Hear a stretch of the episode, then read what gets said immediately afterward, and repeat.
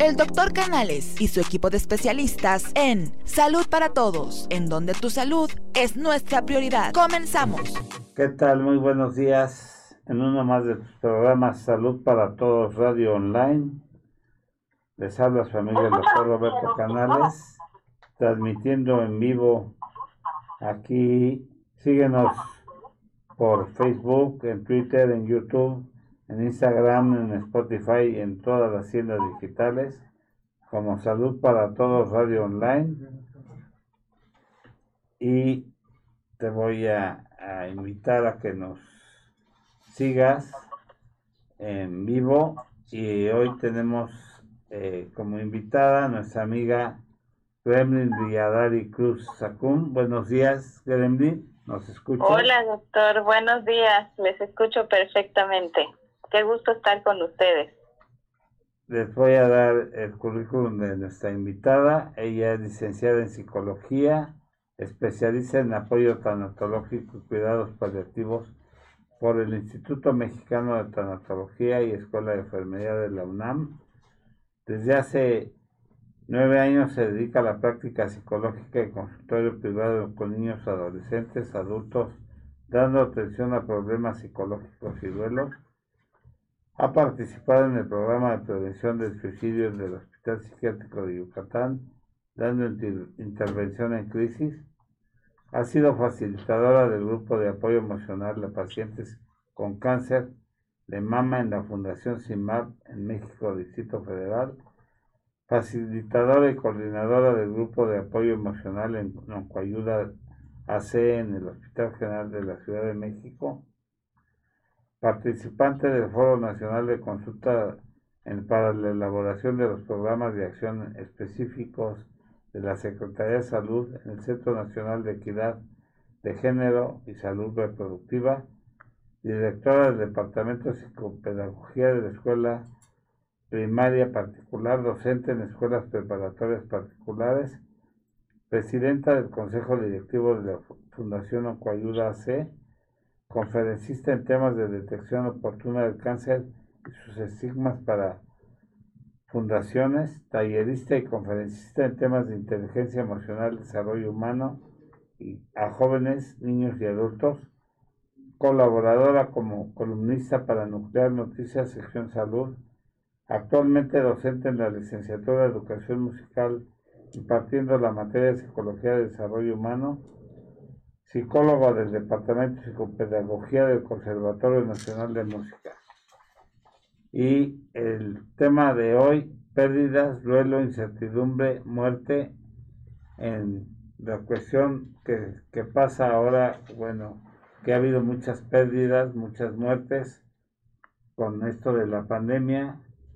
Y bueno, pues creo que ya llegó la primera pregunta. ¿Cómo puedo decirle a mi hija, le pregunta Rocío, a mi hija de seis años que su padre murió hace un mes por COVID? La primera pregunta, eh, no sé si ya la podemos eh, contestar, Wendy. Hace, Hola, doctor. Buenos días, sí. Buenos días, doctor. Muchísimas gracias por la mm. invitación. Es un gusto para mí siempre colaborar y con ustedes. Eh, desde aquí los estoy viendo y me encanta poder saludarle a usted. Ah, le agradezco la presentación y extraño mucho al señor Sánchez Vera que siempre después de la presentación dice que ya solo me falta vender tamales. Entonces le mando un cordial saludo.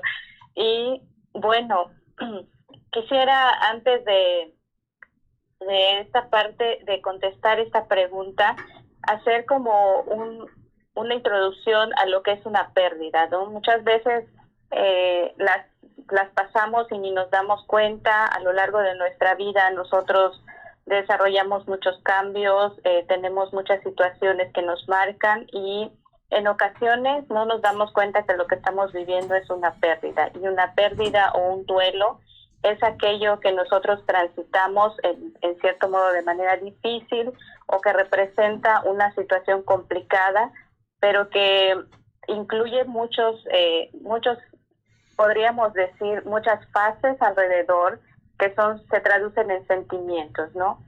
y bueno, la labor de un tanatólogo es, eh, de los que somos especialistas en tanatología, es el apoyo y el acompañamiento, que consiste básicamente en ayudar a la persona que tiene esa pérdida, que generalmente es una visión de túnel la que hay, que no ve más allá y que pareciera que únicamente se va a quedar estancada en esa situación difícil que está viviendo nosotros servimos como esos guías para ampliar ese túnel y mostrar otras opciones en las que pueden encontrar un bienestar y un alivio.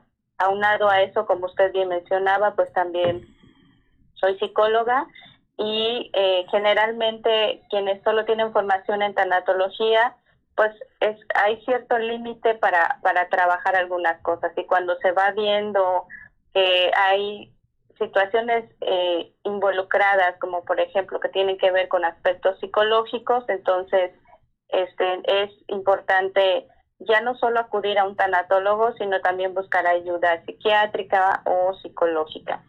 En mi caso, bueno, este, como usted bien decía, soy psicóloga y también tengo esta especialidad en tanatología, así que me dedico básicamente a encaminar, a guiar estos procesos de duelo y también eh, creo que cuando trabajamos con el dolor de una persona es importante tener mucho respeto y mucha empatía hacia eso que nos están compartiendo. Y bueno, respondiendo a esta pregunta de cómo decirle a un niño que murió una, un miembro de la familia tan importante, generalmente, el papá, sí, generalmente eh, los adultos le tenemos mucho miedo al dolor y lo tendemos a evitar, ¿no? Entonces, ¿cómo decirle a un niño si a veces ni siquiera el adulto está preparado para poder afrontar esta situación y está en medio de un dolor muy fuerte? Sobre todo tratándose de, de un papá, sobre todo tratándose de una figura tan importante en la familia. Buenos días, doctor Clayman. Hola, buenos días. Qué gusto saludarlo. Entonces, regresando al tema, yo creo que en este punto valdría la pena no esconderle a un niño la situación que se está viviendo y también entender que hay que hablarle en cierto lenguaje que él puede entender, porque muchas veces creemos que eh, no nos pueden entender o no son capaces de reconocer la situación. Es importante hablarlo, es importante saber cómo se siente, le pueden hacer preguntas de qué piensas tú de lo que estamos viviendo, qué crees tú que está pasando, porque eso le permite al adulto tener una idea de qué sentimientos o cuál es la, el pensamiento del niño ante la situación. A veces abordamos temas que no, no se necesitan y damos información de más pues porque también nosotros estamos viviendo un proceso de dolor fuerte, ¿no? Entonces estamos también tratando de entender. Y esconderlo ayudaría mucho, no ayudaría a este proceso de duelo del niño, del desahogo de las emociones. Se vale llorar juntos, se vale abrazarse, porque todos están sufriendo la pérdida, a todos les está doliendo, y permitir que esas emociones estén presentes y acompañarlas como mamá va a, va a ayudar a que el niño tenga esa concepción de la muerte no como algo este, doloroso que no se pueda salir adelante, sino más bien como algo que sí duele, pero que también hay una oportunidad de encontrar un alivio. Entonces, son, también podrían después de hablarlo, hacer una especie de, despedida que pueda servirles cuando estén listos eh, para honrar la memoria de esa persona que ya no está. Entonces, estas son algunas de las cosas que se pueden hacer y sobre todo apoyarse de las redes que tienen a su alcance. Yo le llamo redes de apoyo a todas aquellas personas que en el proceso de dolor te pueden acompañar, y te pueden ayudar desde las maneras o los recursos que tienen, ¿no? Que, que puede ser escuchándote, abrazándote, aconsejándote. Tú sabes quiénes son esas personas o, o tú eliges a esas personas que se pueden acercar a ti para darte esa ayuda que necesitas en ese momento. Se necesita mucha contención emocional cuando estés lista para hablar de lo que estás sintiendo, y es importante que te apoyes de tu familia, de tus amigos, de todos aquellos que te puedan acompañar en este momento.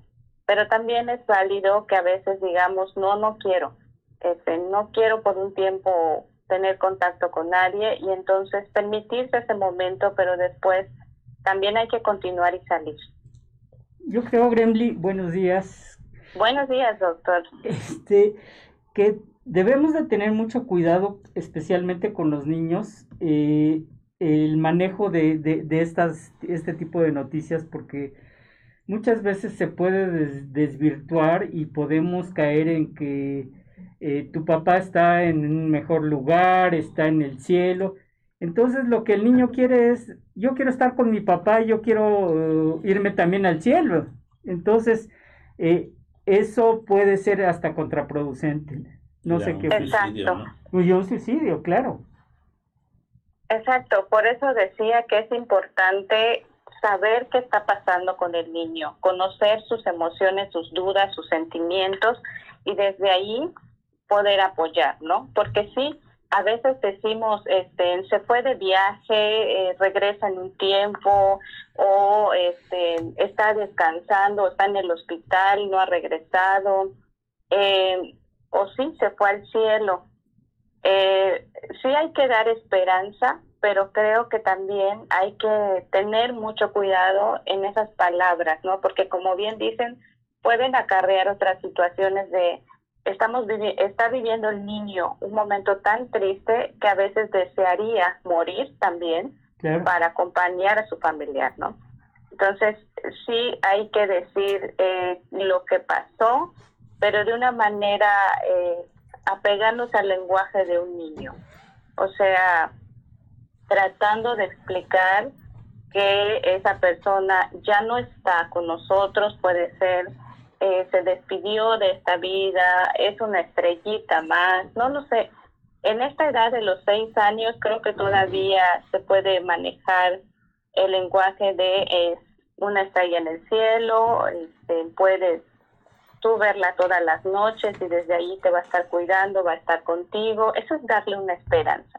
Pero también es, es quitar esa idea de no, no es que porque Él está en el cielo, tú también tengas que irte, ¿no? A él le tocó vivir eso y ahora este, tú estás vivo. ¿Cómo quisieras vivir tu vida recordándolo?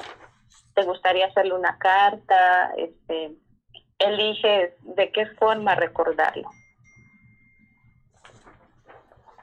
Ah, hay otra, gracias Grendy. Ya, eh, aquí está también el doctor Fernando Castillo.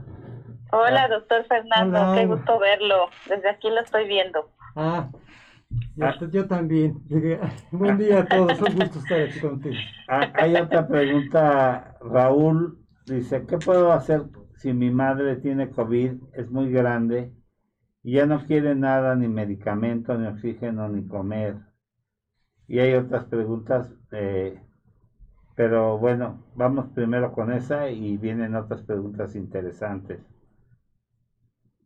Sí, el tema del COVID ahora es algo este, novedoso no solamente con la cuestión de los medicamentos y las vacunas, sino también con la parte este, psicológica y emocional, todo lo que incluye el, el temor a la enfermedad, eh, lo que los familiares pasan cuando una persona es diagnosticada, y hay que entender que hay muchos sentimientos de por medio, ¿no? Obviamente primero es el miedo y luego la tristeza de pensar que me voy a morir y que no voy a tener ninguna esperanza de vida. Entonces, yo ahorita que decían esto me acordé mucho de este libro de Víctor Frank del hombre en busca de sentido. Muchas veces cuando estamos ante la adversidad creemos que no vamos a salir de ella y por lo tanto nos dejamos morir en ocasiones y en otras ocasiones, eh, si no tenemos un motivo de dónde agarrarnos para salir adelante, es muy fácil creer que la vida se va a acabar o desear que se acabe la vida. Entonces yo creo que valdría la pena permitirle a la mamá este, expresar esa tristeza que está sintiendo, tratar de, entenderla con mucha empatía, de ponerse en el lugar y y saber qué es lo que está pasando con ella, por qué se está dejando morir, pero sobre todo, este, como familiar, tener la esperanza de darle un motivo para ella y ustedes también tener un motivo para poder salir adelante de esa enfermedad. Y vale la pena también compartir que si bien es, es una enfermedad nueva y que a lo mejor no hay una vacuna, pero que sí hay muchas opciones de cura, que hay muchas personas que han salido adelante y que desafortunadamente, pues sí son más los casos que escuchamos de muerte, pero también hay vida. Sí, hay, hay, hay unas este, preguntas, eh, incluso una doctora de la Universidad de Texas, la doctora Sheaton, decía que la gente que cruzaba duelos tan importantes eh, no quería cuando intentaba el suicidio o lo lograba, no quería dejar de vivir, sino quería dejar de sufrir. Sin embargo, cuando ya lograba su objetivo, pues no había para atrás, ¿no? Y aquí justamente Saúl dice, mi madre murió y era lo único que tenía. Estoy muy deprimido, pero mi depresión no, no se nota, solo estoy enojado, irritable y trato mal a la gente. ¿Qué hago? Ya no puedo más. A veces he estado pensando en quitarme la vida. Ese es, ese es la, el cuestionamiento que nos hace Saúl. Saúl, este, sí, es normal que te sientas tan desesperado, lo lamento mucho de verdad, pero creo que agradezco el que tú estés pidiendo ayuda. Eso dice que no todo está perdido, porque ahora tú hablas de que estás deprimido y de que tal vez no lo noten. Lo notamos porque tú nos lo estás compartiendo y seguramente al expresar ese enojo de diversas formas das a entender que algo está pasando. Yo te invitaría a que tú pidas ayuda profesional si sientes que en este momento nada de lo que has hecho te puede ayudar, ya creo que sería el momento de buscar esa ayuda profesional para poder salir adelante. También te puedo decir que en estos momentos que estás viviendo, seguramente hay mucha gente a tu lado en la que te puedes apoyar, en la que puedes desahogarte. Si vas a llorar, llora. Si te vas a enojar, enójate. ¿Quién no estaría enojado con lo que está viviendo? ¿Quién no estaría triste por lo que está viviendo? Por lo tanto, tienes todo el permiso de sentirte como, como te sientes. Sin embargo, yo creo que lo importante es darse cuenta que después todo va a pasar y todo puede pasar, todo pasará, ¿no? Que esto es solo algo que estás viviendo en este momento, pero que va a pasar y lo más importante, te repito, es que tú estás pidiendo ayuda y si tú así lo consideras, bueno, eh, en el programa vamos a dejar todos mis datos para que me contactes y yo pueda acompañarte también en este proceso que estás viviendo. Y mientras tanto, acércate a todas esas personas que crees que pueden apoyarte con escucha, con abrazos, con simplemente estar ahí para ti. No estás solo. Ah, hay una Kremlin. Mira. Sí, hola, doctor Fernando. Un gusto, de verdad que escucharte y, es un halago tenerte, porque hemos, compartido realmente estos temas desde, desde un, un espacio que tuvimos hace tiempo, hace dos años. Fue un tema que también hablamos de este, de las pérdidas, que fue también magnífico y fabulosa tu participación entonces este prácticamente es el seguimiento, pero ahora nos estamos encontrando con conceptos ya, digamos, de ya revolucionado nuestro comportamiento. En este caso estamos hablando del COVID, ¿verdad? Que es la más, de las más recientes que se nos han adicionado y que hay que considerar que este, esta situación que estamos viviendo, en este momento hay que abrazarla y llegó para quedarse. Tenemos que enfrentar una verdadera realidad, no podemos negarla tenemos que acogerla. No les diría que con los brazos apretados como tal, tenemos que entender que tenemos que procesar todavía. Estamos en el proceso del duelo. Y estamos en el proceso de las pérdidas. Ya lo estamos viendo aquí con las preguntas que te están llegando. Y aquí, mira, hay otra pregunta, este, Gremlin, que si todas las pérdidas tienen eh, la cuestión del duelo, señala Sergio, ¿todas las pérdidas tienen que tener la cuestión del duelo? Nos están preguntando, que si todo debe, debe eh, pasar por duelo. En, en su mayoría, la, la pérdida implica un proceso de adaptación a una nueva realidad, ¿no? Y a esto le llamamos duelo. Es ese proceso de adaptación a esa situación que estás viviendo. Por lo tanto, eh, alrededor de ella hay muchas fases que se viven para poder llegar al punto final, que es la aceptación y la resiliencia. Por eso se llama de un proceso de duelo, ¿no? Que tiene diferentes fases o etapas que tienen que ver con el enojo, con la tristeza, con la negación, tienen que ver también con el, de repente perder el sentido de, de continuar. Y que al final, después de que transitas todas esas fases que no siempre ocurren en un orden y que ni siquiera a veces sabes que las estás viviendo porque se viven de una forma tan natural como nos lo están haciendo saber ahorita las preguntas, entonces es cuando llega la parte en la que dices, no sé lo que pasa conmigo, no sé lo que estoy viviendo. Eso es un proceso de duelo, porque obviamente te cambiaron muchas cosas, porque obviamente hubo una, una incertidumbre, porque hubo un descontrol o un desequilibrio, ¿no? El equilibrio. Por lo tanto, este, lo que pasa es que empezamos a, a, no saber lo que está pasando con nosotros mismos y ese es el proceso de duelo. Entenderlo te va a llevar a manejar cada una de esas etapas siempre guiado por un profesional.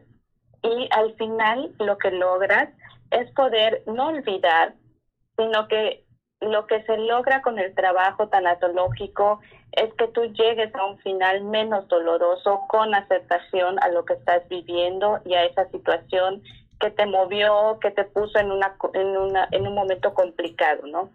Pero también hablamos de resiliencia y la resiliencia es cuando tú transitas todo este momento de dolor este momento de pérdida y te das cuenta que hubo algo que pasó, que tuviste una pérdida, que te movió todo eso, entonces al final aceptas. Y aceptas esa situación y dices, bueno, por muy difícil que fue, me he dado cuenta que puedo salir adelante, porque todos los seres humanos tenemos esa capacidad de salir adelante de las situaciones complejas que la vida nos presenta a lo largo de nuestra vida siempre hemos tenido esa capacidad desde que nacemos y por lo tanto la resiliencia la tiene cada persona. Nada más que a veces el dolor lo disfrazamos y creemos que somos resilientes a la primera. Sin embargo, a veces solo estamos generando una máscara o una coraza de no pasa nada, yo puedo, estoy bien, pero allí está el dolor. Entonces, eso se llama negación y aceptar que estás viviendo una situación complicada no te hace vulnerable, sino al contrario, te hace poder entenderte y llegar de verdad a un proceso de resiliencia. Eh, eh, Gremlin, esto que estás comentando en este momento nos lleva a pensar de alguna manera que los duelos precisamente no se llevan de la manera de manera diferente. Hay diferentes tipos de duelos, Gremlin, como ¿Nos podrías este, comentar? A diferente percepción también, ¿no? Desde el punto de vista, sí, con qué tipo de duelos existen, eh, Gremlin.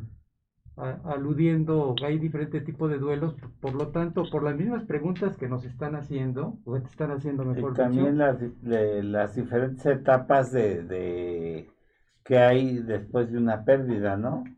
Tengo entendido que hay cinco etapas o del proceso de la pérdida Así es. Bueno, más bien lo que existe, lo que hay no son diferentes tipos de duelos. El duelo es uno solo. Lo que hay son diferentes tipos de pérdidas, ¿no? Las pérdidas pueden ser desde un cambio de etapa de vida, que me casé o que soy soy mamá o papá primerizo o que perdí un trabajo, el proceso de la jubilación, un divorcio, la muerte de un ser querido, el cambio de lugar de residencia, este perder un bien también, un amigo, que se te muera un amigo, ¿no? La muerte de un ser querido, todas, la pérdida de la salud, todas esas son pérdidas. Todo aquello que signifique una situación difícil de afrontar y que a lo largo de tu vida, con los cambios de etapas de vida que vas teniendo como ser humano, se van presentando.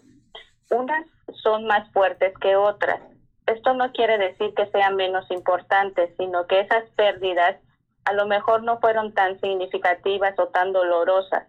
El duelo viene de dolor, por eso decía que lo diferente son las pérdidas, pero el dolor es el mismo, ¿no?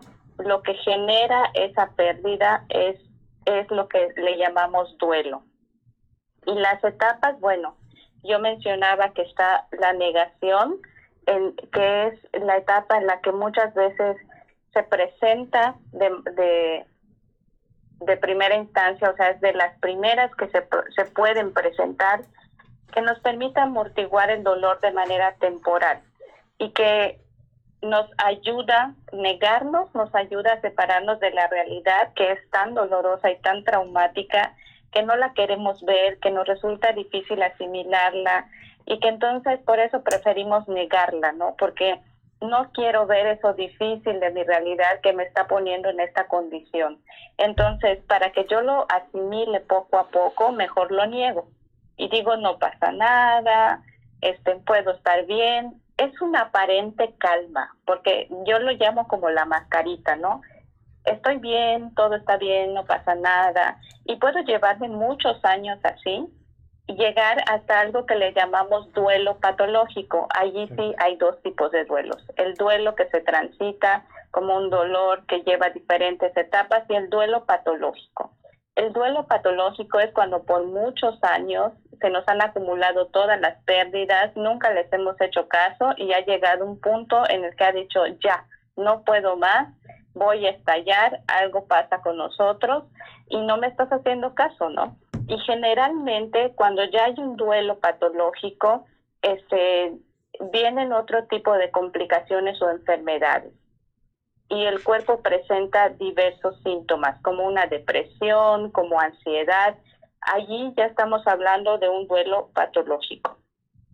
La otra es la otra etapa puede ser esta etapa que se llama la racionalización, que la usamos para entender lo que está ocurriendo, tratar de entender qué está pasando, por qué estoy sufriendo tanto, por qué esto me está doliendo mucho, por qué tantos cambios tan rápido. O sea, es una etapa de, de incertidumbre en la que quiero buscar seguridad y respuestas. Y aquí con esta etapa nosotros vamos a tratar de ganar certeza de las cosas y entender que algo se terminó, que esa relación terminó, que ese trabajo ya no está, que esa persona ya se fue. Este, entonces entramos en esta etapa de tratar de entender el por qué o el para qué de las cosas. Generalmente en esta etapa nos ayudan mucho los ritos, ¿no? Los rituales cuando una persona muere, recordamos que esta persona parte y ya se va en paz, se va de este plan, de esta vida y este, de este plano de vida y físicamente ya no lo vemos, pero quedan los dolientes. Entonces los dolientes son los familiares, los que se quedan alrededor, los amigos, que necesitan ese apoyo, que necesitan a lo mejor ese, ese homenaje, ese eso que les haga recordar o despedir a la persona que tanto amaban. Y después viene la parte del enojo, el por qué te fuiste, por qué me dejaste todo esto, por qué te enfermas y me dejas toda esta pesadez, o por qué está esta enfermedad amenazándome y me hace tener que poner un cubrebocas limitando mi, mi libertad, ¿por qué tantos cambios? ¿no? Mucha gente piensa que fue ¿Por qué fuiste tan egoísta, no? exacto. a su enfermo. Exacto, exacto. Es, es una etapa de reclamo, de protesta, de enojo. Y por eso decía, está bien, estás pasando, estás transitando ese proceso. Después viene la, la, una de las etapas que son cinco, que es la tristeza, el llanto. Se caracteriza por el estar llorando, por decir, ya no siento motivo para nada, no me siento bien, no quiero hacer nada, no quiero comer, no me siento motivado, ¿no? Entonces, inclusive aquí yo le agregaría también el miedo, el miedo a a mí también me puede pasar, qué va a pasar si alguien más se va, qué, qué va a pasar si se muere alguien más de mi familia. Entonces, o también en consulta he notado mucho que cuando llega una etapa de aparente bienestar, de repente viene el temor a que regrese este dolor, a que yo esté dando pasos atrás, a que no esté funcionando, ¿no? Entonces también dentro de un proceso de dolor se vive miedo. Y al final la única etapa de la que no vamos a regresar es la aceptación. Cuando tú aceptas todo esto que estás viviendo, cuando aceptas tu dolor y lo trabajas, ya no hay paso atrás, ya lo aceptaste. En las otras etapas puedes sentir bienestar y de repente regresar y, luego estar otra vez triste, ¿no? Pero cuando tú experimentas la aceptación, allí, de allí ya no te mueves y el siguiente paso es continuar. En logoterapia se llama resiliencia. El continuar con tu vida con un replanteamiento de tu dolor, resignificarlo, darle un nuevo sentido a tu vida. Entonces, no es que olvides a ese ser querido, no es que olvides lo que pasó, no es que no duela, sino que simple y sencillamente tú has aprendido a resolver tu vida y continuar con ella a pesar de ese dolor y esa pérdida esas son las etapas. Fíjate, Gremly, ahorita que, que hablaste de las etapas, eh, me vino a la mente eh, eh, que la religión, y, en este caso, pues, la, la, que yo conozco, la religión judía, los ritos que, y, los rituales que se hacen cuando alguien fallece, para los familiares, para los deudos, eh, queman prácticamente estas etapas, ¿no? Bueno, desde el primer día, ¿no? Que es el día del sepelio, este, que también tiene sus ritos, también tiene sus, este, sus formas de llevarse a cabo. La primera semana que este en, en, la que los dedos se, sientan en el, en el suelo, este eh, reciben a la gente en su casa. Ahorita con la pandemia, pues este está limitado esto, desgraciadamente, eh, se llama Shive. Eh, a los familiares, a los dedos, se les lleva comida, si no se les deja estar solos, y eso creo que es muy, muy importante porque es prácticamente la parte en la que los dedos están en negación, están, este, y bueno, pues con, gente eh, a, su alrededor, pues se distraen, ¿no? Eh, y no, no están con, con, están en el run run. La siguiente etapa serían 30 días en la que uno no, no, no se rasura eh, y es cuando asiste al panteón, este, y es cuando ya, eh, como tú decías, la, la racionalización, el enojo, el llanto, y después de ahí viene eh, el año eh, en el que se descubre la lápida, este, y, de ahí en adelante es cada año, es el aniversario de, y como que se va diluyendo hasta, pues no, no perderse prácticamente, pero sí la resiliencia y la aceptación, claro. No sé, exactamente, y van de la mano, curiosamente, eh, ahorita que las estabas este, nombrando, yo iba haciendo este, mis anotaciones y, las iba empatando, fíjate, curiosamente con, con todo esto. Sí. Eh, ahorita que, que comentas eso, Jaime, prácticamente este concepto de los duelos, desde el punto de vista, digamos, biológico, desde el punto de vista también social y también cultural, en las diferentes eh, comunidades, se maneja con diferente tipo de rituales precisamente. Y eso llama mucho la atención porque son, son aspectos tan objetivos que a veces pasan muy desapercibidos porque nuestra sociedad de alguna manera tiene comportamientos muy distintos. O sea porque por decir de alguna manera el, poder aceptar un duelo a veces no nos damos cuenta que es parte de nuestra forma de vida que generalmente vivimos ya con tantos trastornos de tipo emocional que los venimos cargando desde tiempos atrás de generación en generación, que no nos permite precisamente nuestra misma sociedad, dependiendo de nuestra cultura y cómo nos, nos ubiquemos en nuestro medio, cuál es nuestro comportamiento, porque a veces el hombre ya tiene de naturaleza cargando trastornos afectivos o trastornos del estado de ánimo y no se da cuenta. Y realmente eso lo lleva a que precisamente no adopte, no haga suyo ese duelo y no lo pueda enfrentar de manera mm, adecuada o propia, porque eh, Gremlin te darás cuenta, tú también ahorita que nos estabas eh, comentando, hasta qué grado puede ser patológico. Y, hay duelos que tardan mucho tiempo la gente, hay veces que tardan hasta años en poderlos soltar, ¿no? Exacto, que, que están enmascarados precisamente. O que se quedan, o que se quedan atados a la negación. Eso no puede ser, no puede ser, y no puede ser. Y se quedan así y no pasan a la siguiente etapa. Sí, porque es nuestro pues, comportamiento banal, cotidiano, que generalmente manejamos. Estamos tan, tan adictos a nuestras propias emociones que no vivimos la realidad. A la, persona que, que, falleció, que, que perdieron, que les cuesta mucho trabajo la, llegar a la aceptación. Hay cierto enojo, hay cierta negación, hay mucha tristeza que les impide eh, llegar a la aceptación llegar a cerrar ese círculo para poder eh, aceptar esa pérdida. Y, sobre todo, Gremi, también, eh, Roberto, Jaime, entender que no podemos pasar desapercibido, que generalmente cuando llegan estas pérdidas, ya el ser humano ya trae una depresión cargando desde tiempo atrás y en ocasiones ni se da cuenta y está enmascarada.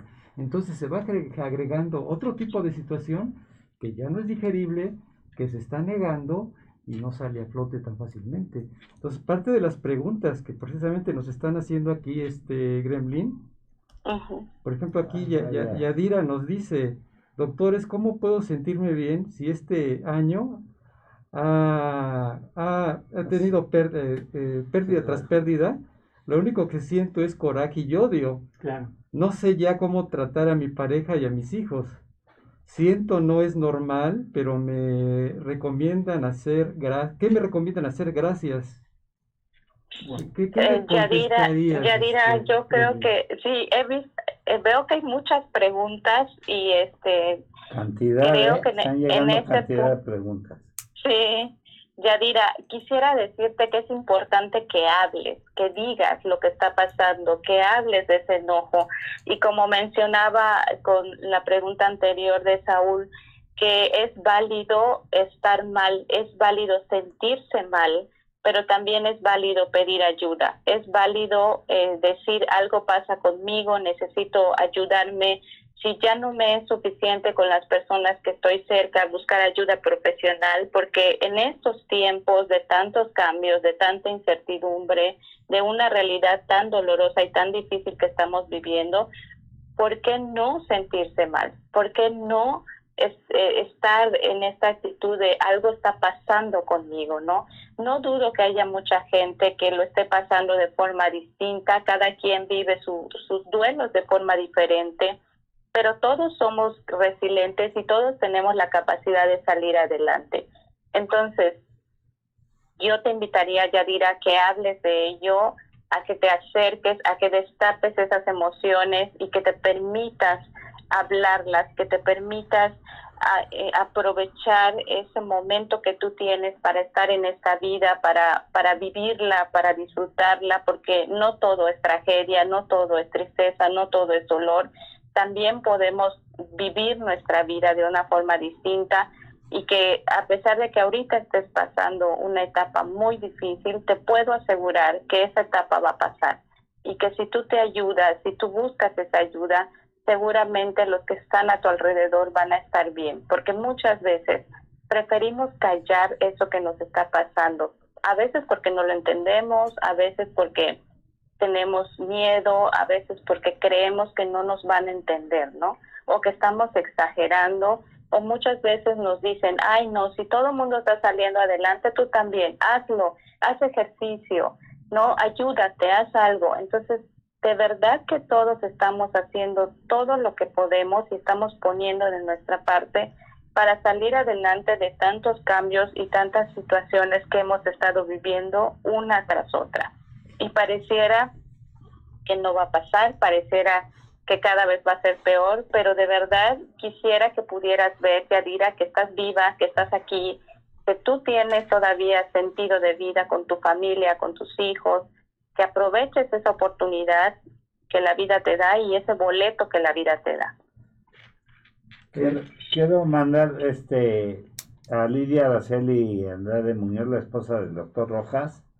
Te manda muchos saludos. Lidia.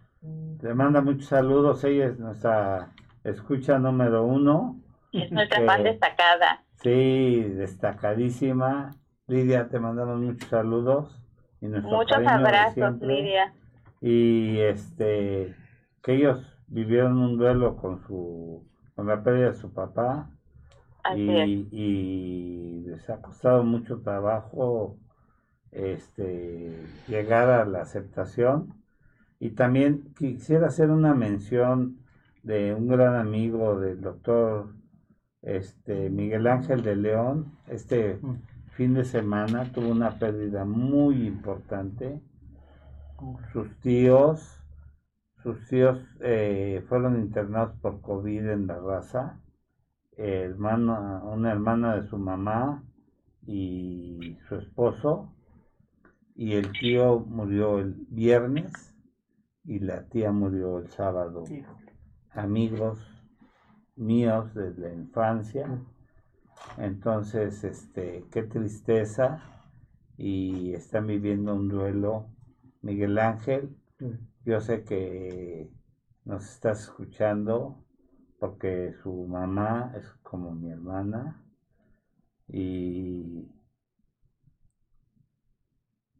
nos solidarizamos todos los miembros del programa contigo, con tu mamá, eh, Manuel Borrego Ulloa y, y Victoria Miranda Solís, que en un día y otro día los dos esposos se fueron juntos. Lo sentimos verdaderamente mucho. Grandes amigos de toda la vida. De, lo siento mucho, lo sentimos. Pero pues y las hijas que las conocimos, bueno, de, de toda la vida este, pues Dios nos pone a pruebas eh, que tenemos que, sobrevivir. Las hijas este, estuvieron en la raza, creo que también con la eh, con el COVID, ahí solas, haciendo los trámites, una pena durísima, ¿no? Y bueno, pues Miguel Ángel, te mandamos un abrazo fraterno desde aquí. Esperamos que superen esta gran pérdida, esta gran pena y recibe un abrazo de todos, todos, todos nosotros. Un abrazo, Miguel. Lamento su pérdida, este doctor Miguel, y sí son momentos muy difíciles en el que como respaldo lo que decía el doctor Roberto, me solidarizo con usted, con su familia, con esta situación que está viviendo y, lo lamento. Y le mando un abrazo con mucho cariño para que todo pase pronto y que en estos momentos de, de entender qué está pasando, de vivir ese dolor, pues se puedan abrazar con los que tienen y pueda ser más ligero. Sí, ¿Sabe eh, que me, llama mucho la atención? Ahorita del programa, pues sí está tomando una dirección y un sentido hacia mucho dolor, sea, mucha pérdida, bastante duelo, falta de aceptación de lo que se está viviendo, pues no, no es para más, lógico, pero tenemos que comprender lo siguiente, así como tú lo has tomado el tema, Gremlin, tenemos que retomarlo, tenemos que vivir de la manera más plena, de la manera más conforme, saber que la vida no todo lo podemos tener, no todo llega para quedarse, entender que el ser humano desde generaciones en generaciones pues siempre ha tenido pérdidas, no nos damos cuenta, ya es un estilo de vida, el día que tenemos una pérdida desafortunadamente pues nos negamos a esa realidad y, y más cuando viene de un ser querido, ¿verdad? De todo lo que el tema que se está platicando en este momento. Pero, a ver, yo quisiera permitirme expresar esto de alguna manera. Tantas pérdidas que se ha tenido, tanto dolor que se ha tenido, que tenemos que tener el cuidado en un momento determinado, saber dirigir Gremlin como tú lo sabes hacer, y el grupo de todos los médicos que es interdisciplinario, en un momento determinado saber identificar en qué momento ya estamos manejando una depresión de tipo mayor. Porque yo te preguntaría en este momento, Gremlin, ¿cuánto tiempo puede durar este tipo de duelos y este tipo de dolor que está enfrentando en estos momentos el ser humano? Claro, esto es muy temprano, tenemos prácticamente siete meses, ocho meses con todo lo que está sucediendo. Más. o más más menos, entonces, ¿sí? Y que llegó para quedarse. Entonces, a ver, eh, Gremlin, cuando estás hablando el concepto de, de, identificar realmente cuando una persona ya cayó en una depresión más, mayor o una depresión profunda, claro, hay parámetros que te van a avisar. Pero, ¿tú cómo lo podías expresar? ¿En qué momento canalizarías, Gremlin, a un paciente que estás detectando situaciones tuvo en tu experiencia ante un especialista en forma interdisciplinaria de la salud? Bueno, generalmente les, les decía que una de las ventajas es que también tengo estudiado psicología y eso me permite poder tener ciertos lineamientos cuando, si así lo queremos ver, cuando las cosas no van de manera esperada o normal, ¿no? Hay una depresión que es la depresión reactiva, que es esa que sentimos con profunda tristeza y llanto reactiva porque lloramos y que después de que lloramos todo pasa, ¿no? Llegamos a una calma y todo puede este, continuar.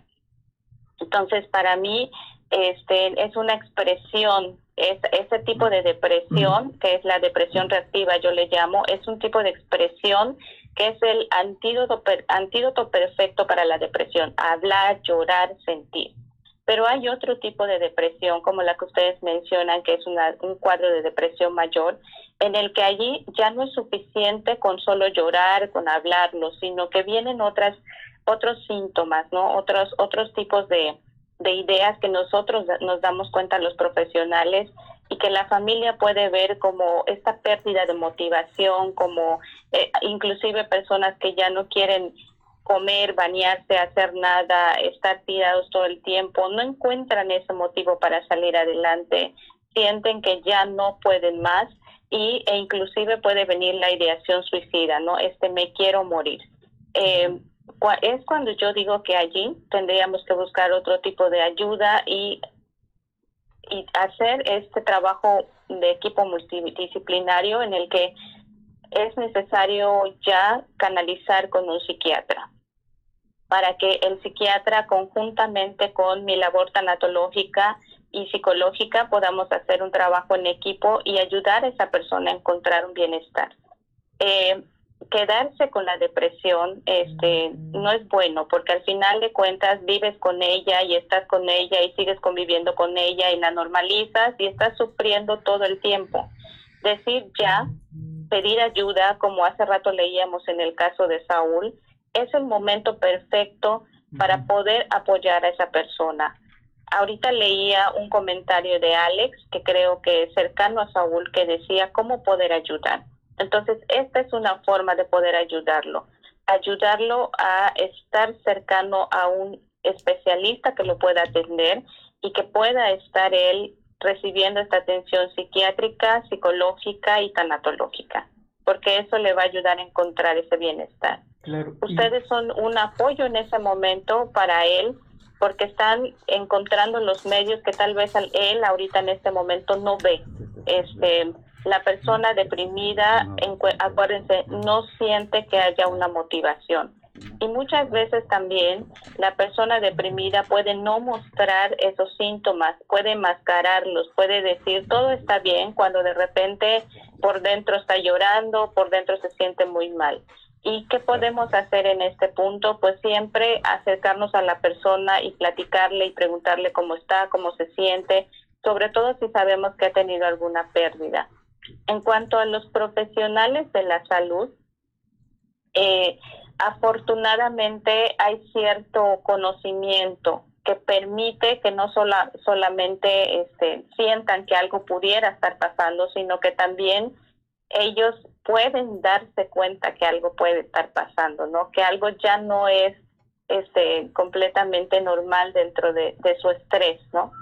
Eh, ellos están viviendo en estos momentos un estrés postraumático por todos estos casos que están viendo, que están tratando y que también tienen familia y que también temen por su salud y tienen miedo a enfermarse. Sin embargo, dentro de su labor y su responsabilidad y su compromiso con la salud, ustedes no me dejarán mentir, está esa labor con la que se comprometieron. Y por lo tanto, este, no significa que sean personas inmunes al dolor, inmunes al estrés, inmunes a, sentir lo que la mayoría de las personas estamos sintiendo, ¿no? Ustedes están más cercanos a esos pacientes y también necesitan esa ayuda y ese apoyo y también necesitan eh, tener ese respaldo psicológico para poder transitar estos momentos que están viviendo de estrés o de incertidumbre o de enojo o de miedo con un profesional.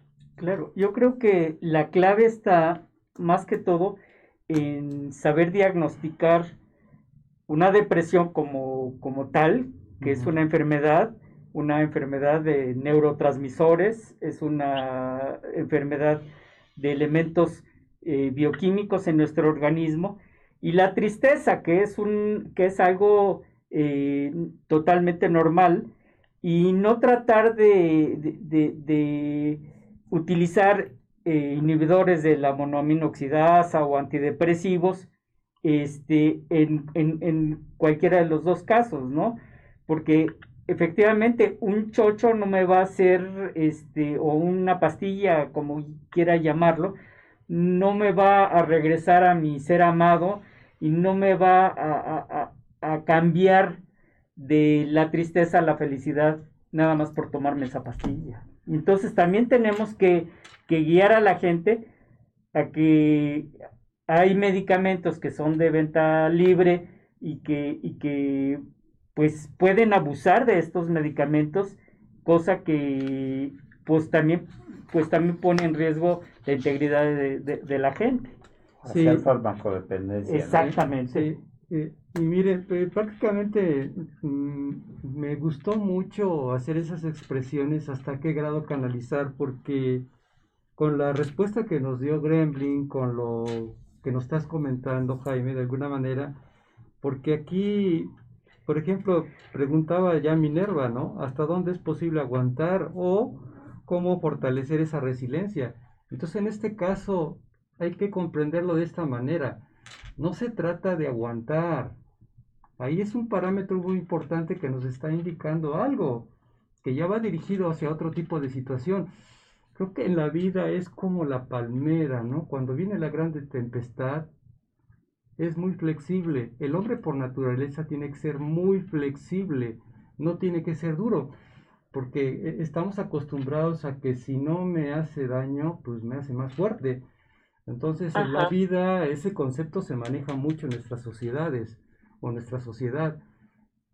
Te hace más fuerte. O sea, ¿a qué te refieres? No se trata de aguantar, se trata de que en la vida llevar una bola de una, una serie de flexibilidad para ir adoptando ciertas medidas y precisamente saber hacia dónde vas a dirigir ese tipo de ritual o ese tipo de rituales. Porque si no lo ves de ese punto de vista, Minerva, me atrevo a decirte, no, no vas a fortalecer tu resiliencia. Entonces ahorita en este momento que tú lo indicabas, este, Jaime, eh, cuando estamos hablando de condiciones eh, médicas, ¿en qué momento vamos a identificar en condiciones normales una, relativamente normales, una depresión?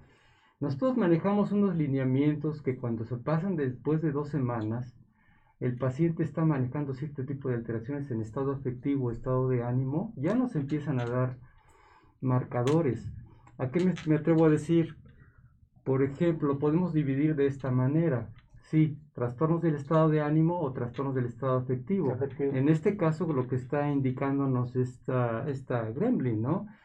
Podemos encontrar pacientes que cursan con tristeza, que la tristeza puede expresarse en forma repentina, con llanto aislado, que se va al rincón el ser que está, que está aislando, que puede generar una, una, serie de ansiedades que se van a expresar como en forma de inquietudes, en forma de temblores, en forma de, digamos, miedos, que en un momento determinado lo pueden expresar hasta su propio cuerpo.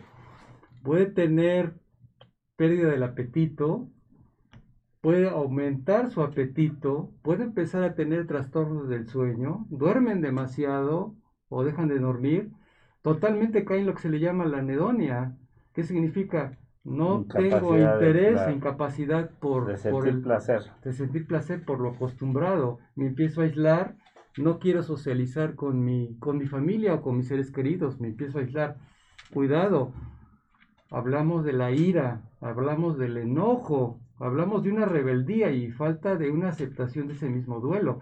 Entonces estamos hablando ya de conceptos un poquito ya más, mucho más marcados, en donde ponen en peligro la vida de un ser humano. Entonces ahí podemos pasar hasta los trastornos de tipo del intelecto. O sea, en este caso, ¿De qué me estás hablando cuando estás en compañía de tus seres queridos? Estás, pero como que no estás, estás aislado. ¿Me, dijiste algo? Es que no recuerdo si me dijiste algo. Entonces llega el momento en que el, individuo se, empieza, se bloquea y empieza a preocuparse porque pues es que se me están olvidando las cosas. No es que se te estén olvidando. Que quédate claro aquí el público que nos está escuchando. Sino que estás tan enganchado, estás tan acogido a esa pérdida que no la quieres soltar, que la quieres hacer tuya todo el tiempo. La estás acorazando. Que te está perturbando. ¿no? Y además hay, hay, evasión y esa evasión puede conducir a, a, una farmacodependencia precisamente para, para evadir ese momento. Viene las drogas, yo me voy, viene el alcohol. El, alcohol, las drogas, exactamente. Para negar, para negar. negar una realidad. Entonces, cuidado, son parámetros que hay que considerar. Bueno, ustedes, doctores, han mencionado muy bien toda esta parte este, médica en cuanto a la depresión.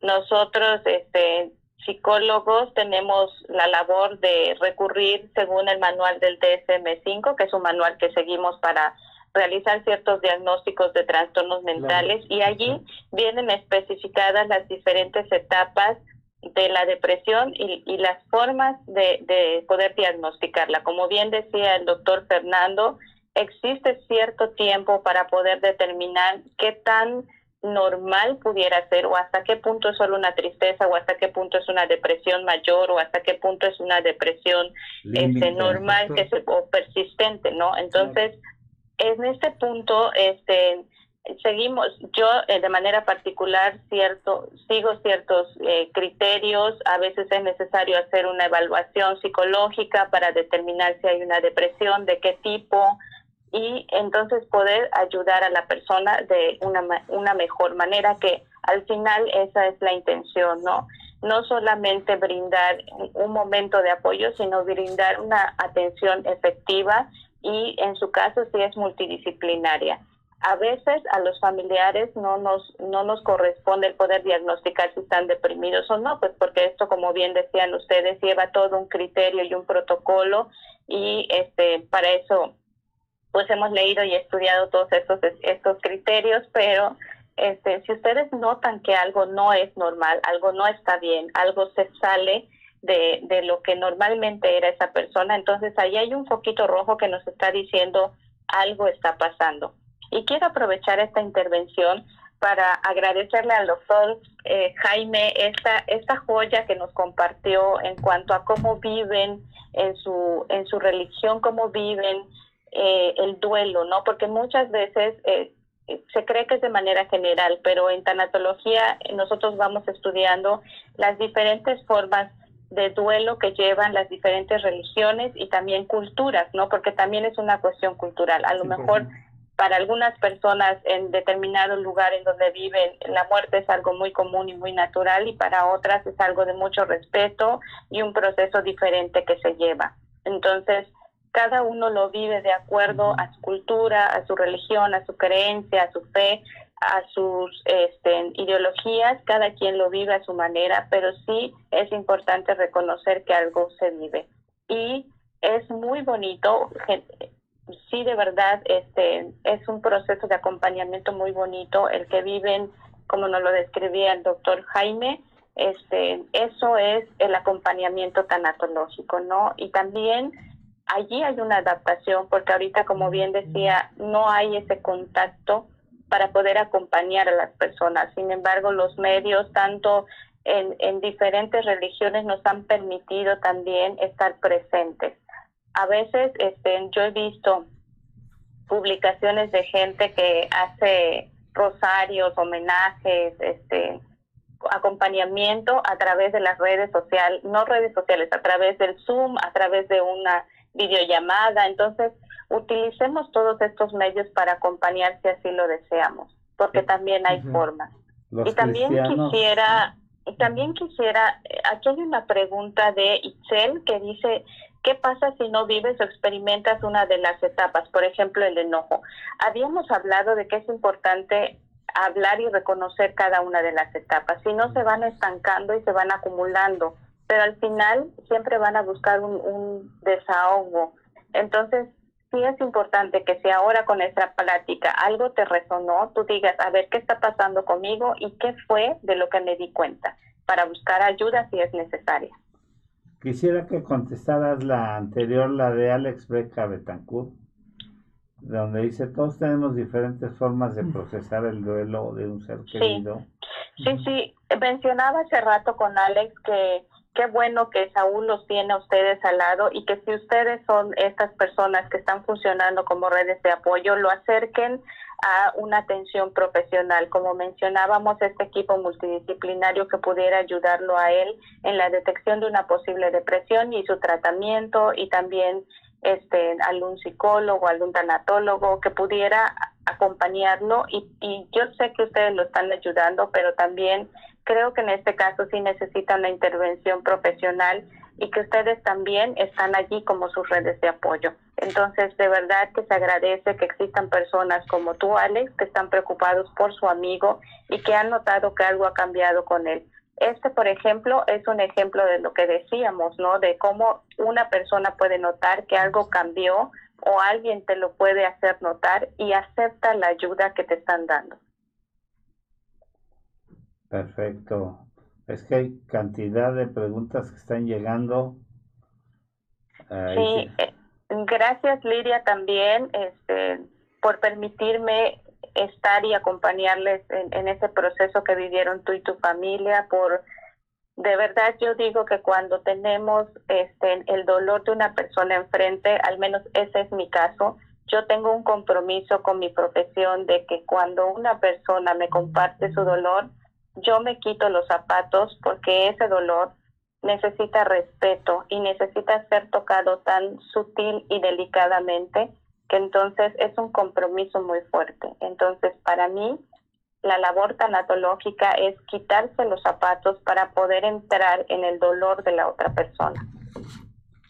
Qué bonita expresión.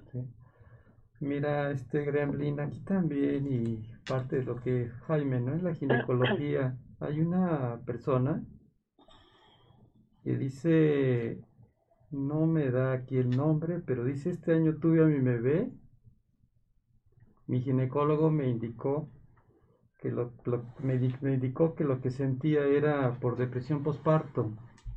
¿Qué nos dices, Jaime? ¿Qué nos dice Gremlin? Pero ¿hasta cuándo dura esto? ¿Hay una fecha de caducidad? ¿Qué puedo hacer para que no sea tan fuerte? Si me pueden apoyar, se los agradecería porque quiero disfrutar a mi bebé y a mi esposo, pero no puedo. ¿Qué le dirían ustedes, Jaime y Gremlin? Bueno, eh, la depresión postparto, curiosamente, es, es más frecuente de lo que parece. Y como, como todas las depresiones, tiene su graduación, ¿no? O sea, puede ser una depresión leve. moderada o muy severa, en la que muy severa, este, la mujer ni siquiera quiere este, ver al, al, bebé, ni le interesan, es más, lo, lo niega, ¿sí? A pesar de que oye, pues estuvimos en el parto, este, pues te atendí. No, ese no, yo no. En tu vientre. Y, lo, niega totalmente, inclusive hasta el parto. Y ahorita que he estado, este, estoy haciendo un, estudio sobre los sobre los DHA, o sea, los omega 3 y todo eso. Eh, el, aporte de los DHA en el tercer trimestre del embarazo, fíjate que ayuda a evitar las, este, las depresiones posparto. El manejo de la depresión posparto, obviamente, eh, si es patológico, se tiene que manejar con antidepresivo. Y este, y se ha visto que el manejo antes eh, del parto con, este, con DHA, que es este ácido docoso eh, hexanoico, que es un omega 3, este, eh, este nos va a ayudar tanto para el, la formación del cerebro y, la, no, tanto la neuroplasticidad y también el, este, va a ayudar a la retina, curiosamente. Entonces van a ver mejor el, bebé, que también las leches este, están fortificadas con DHA. O sea, ya uno ve las leches este, que no, no sustituyen en nada la, este, lo que es este, la leche materna, porque la leche materna tiene un nivel alto de DHA. Y más, si la paciente lo consumió durante el embarazo y más en el tercer trimestre, nos va a ayudar mucho más.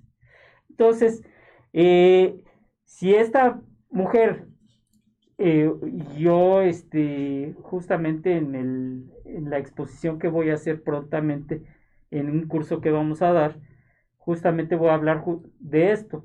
Si se lo damos en el tercer trimestre, eh, vamos a evitar que la mujer caiga en depresión. Y si cae en depresión, los antidepresivos en mujeres que están consumiendo DHA van a disminuir, o sea, vamos a tener que darles menos cantidad de antidepresivos. Eh, me atrevería también aquí a agregarle un poquito, Jaime, cuando una dama eh, tiene su bebé, hay que entender también y considerar que previamente a su embarazo puede ser una persona que ya padecía de depresión, porque también ahí, ¿cómo fue su embarazo?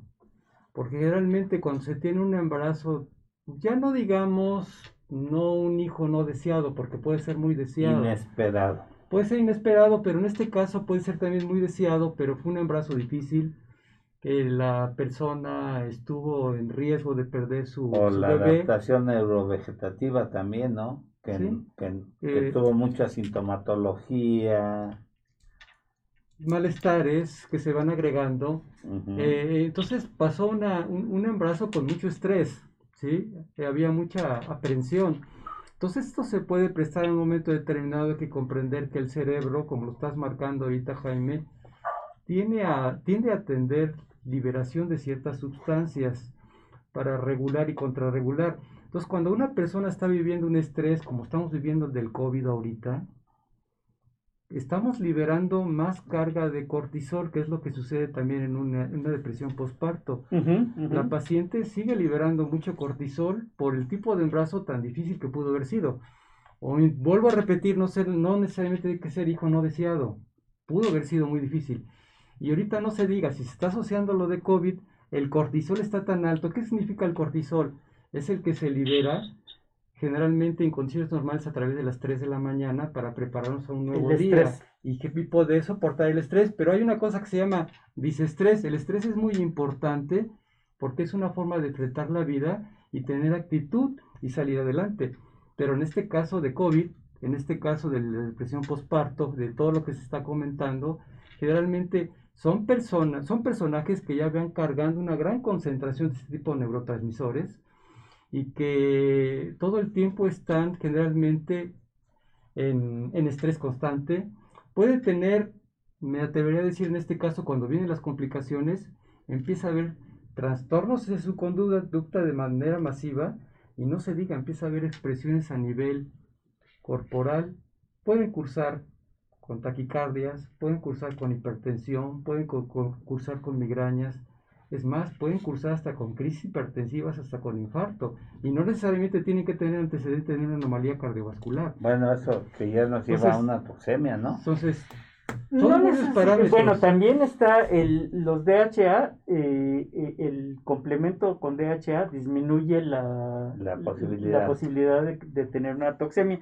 Pero lo que tú dices de, de, de la liberación de cortisol, hay, este se libera por las glándulas suprarrenales y, esto, y esto eh, también puede haber agotamiento de este, de este cortisol, o sea, por la, por la expresión eh, crónica de, este cortisol. Eh, lo que tenemos que, que, ver es que somos como una máquina. O sea, yo sé que Gremlin no va a estar de acuerdo conmigo, ¿sí? En mi expresión de decir que somos una máquina. Este, pero al, hablar yo de que somos como una máquina, justamente eh, estamos en un momento dado desbalanceados y, justamente lo que estás diciendo es parte de ese desbalance que puede llegar a tener este, eh, esta, esta mujer. Y por lo tanto está en nosotros llevarla a ese balance. O sea, la expresión de enfermedad es prácticamente un desbalance entre, entre el, estar sano y el estar enfermo. O sea, eh, se, oye, se, oye muy repetitivo, pero, pero es eso, ¿no? El desbalance nos lleva a una enfermedad, cualquiera de los dos lados. Y está en nosotros tratar de llevarla psicológicamente o, este, o médicamente a un estado de balance, de ese desbalance, vamos, propiamente dicho. Y, y Gremlin, ¿tú cómo lo, lo, lo, lo, referirías, este tipo de situación que está viviendo la persona? Justamente por eso decía, doctores, que es muy valioso tener un equipo multidisciplinario y qué joya que ustedes también puedan estar y que nos podamos incluir todos este, con nuestras opiniones. Es un regalo para la audiencia, ¿no? Yo diría que está viviendo una etapa de tantos cambios, esta persona que seguramente estos cambios están generando pues ese desbalance, desbalance de que, del que hablaban el doctor Jaime, del que hablaban ustedes a nivel hormonal, a nivel químico, pero también a nivel eh, emocional, podría decir que pues son cambios que estás experimentando, no sabemos si eres mamá primeriza o, si no es tu primer hijo, pero cada embarazo se vive de manera distinta y trae consigo estos cambios pues una pérdida, ¿no? Tu vida cambió porque ahora estás con tu bebé, porque ahora tienes otros tiempos, porque ahora tienes otra preocupación, porque ahora tu papel es ser mamá y a lo mejor trabajas también y decías por ahí con tu esposo. Entonces, eh, digamos que ya tus, tus papeles en la vida ya no son solamente contigo, sino que ya hay otras personas y eso generalmente acarrea ciertos temores, ¿no? Sobre todo el temor a si voy a ser buena mamá o no soy buena mamá, si estoy, lo estoy haciendo bien o no con mi hijo. Entonces, todas estas preocupaciones obviamente generan eh, este temor, esta incertidumbre de cómo va a ser para mí. Y si le agregamos que eh, en estos tiempos, pues de por sí hay enfermedades que los niños este, cursan, pues también esto genera más angustias, ¿no? El, que se pueda enfermar, el que no lo esté cuidando bien, el que si hay frío, que si sus vacunas, que si la leche, ¿no? Es un cambio de vida y por lo tanto tú como mujer estás experimentando ese cambio no solo a nivel hormonal como te han dicho, sino a nivel emocional.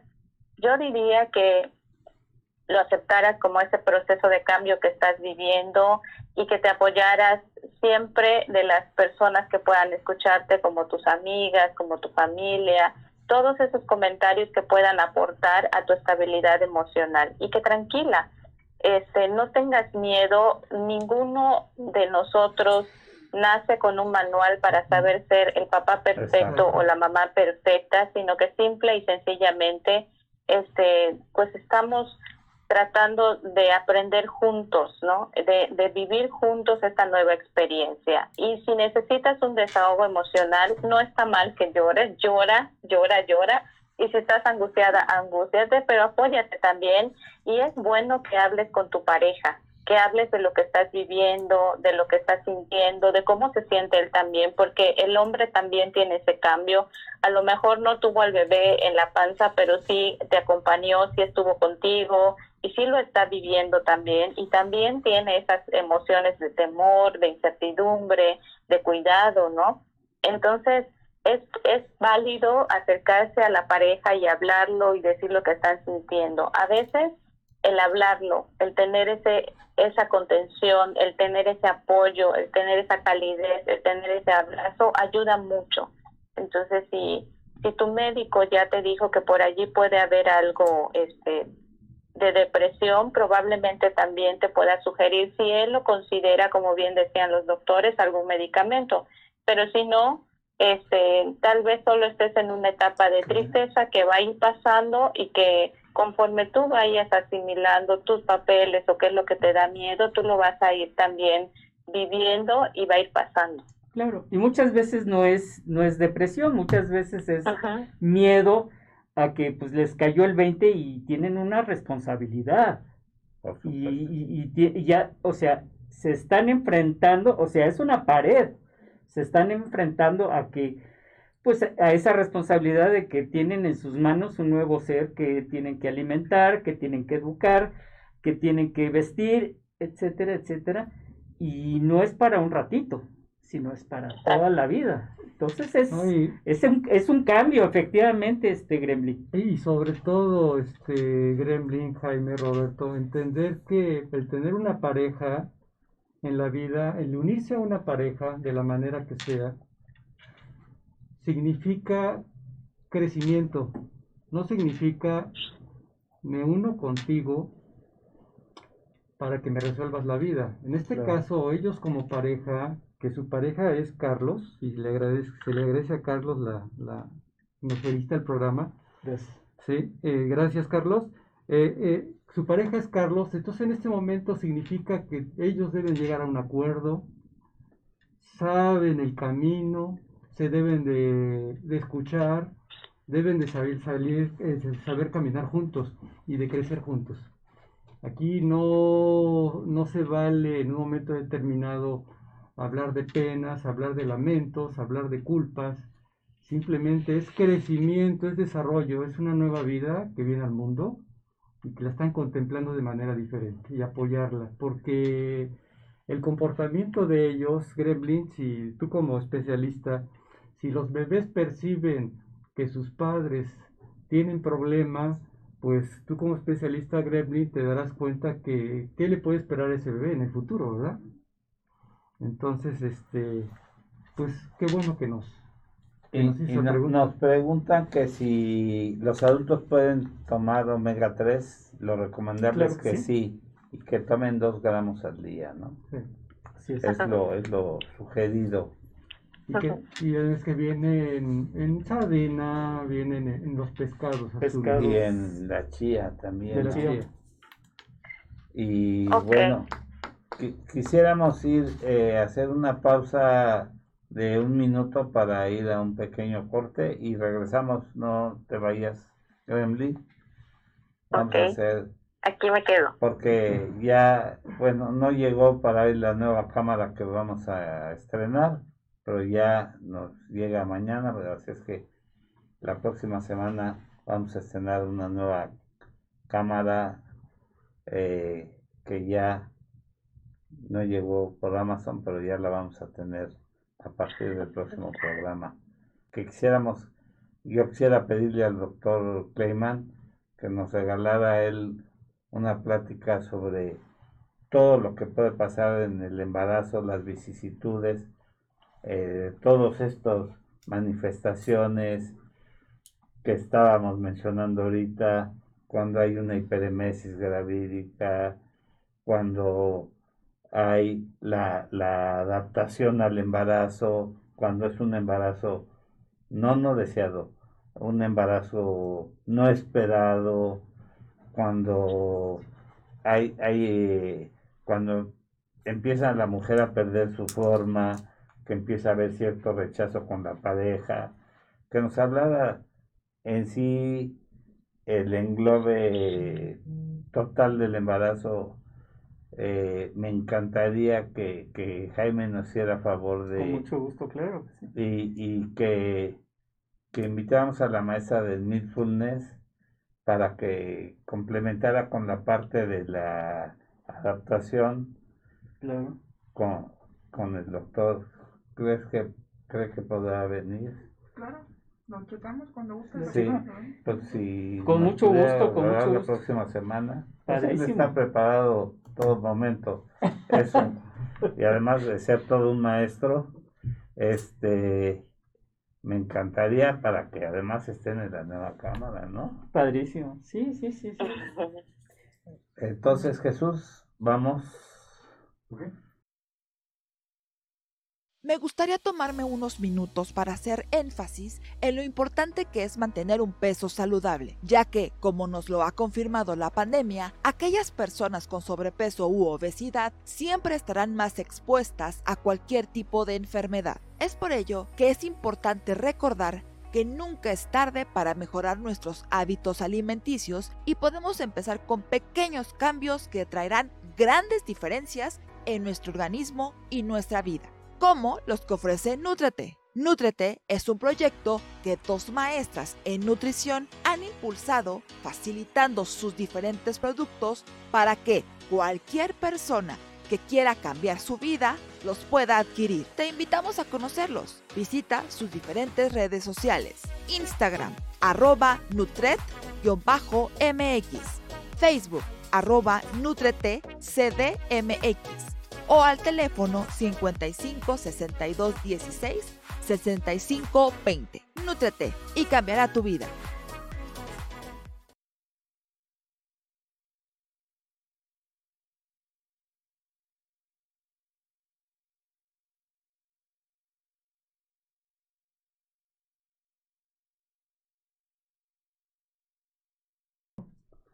Muy bien, muy bien, muy bien.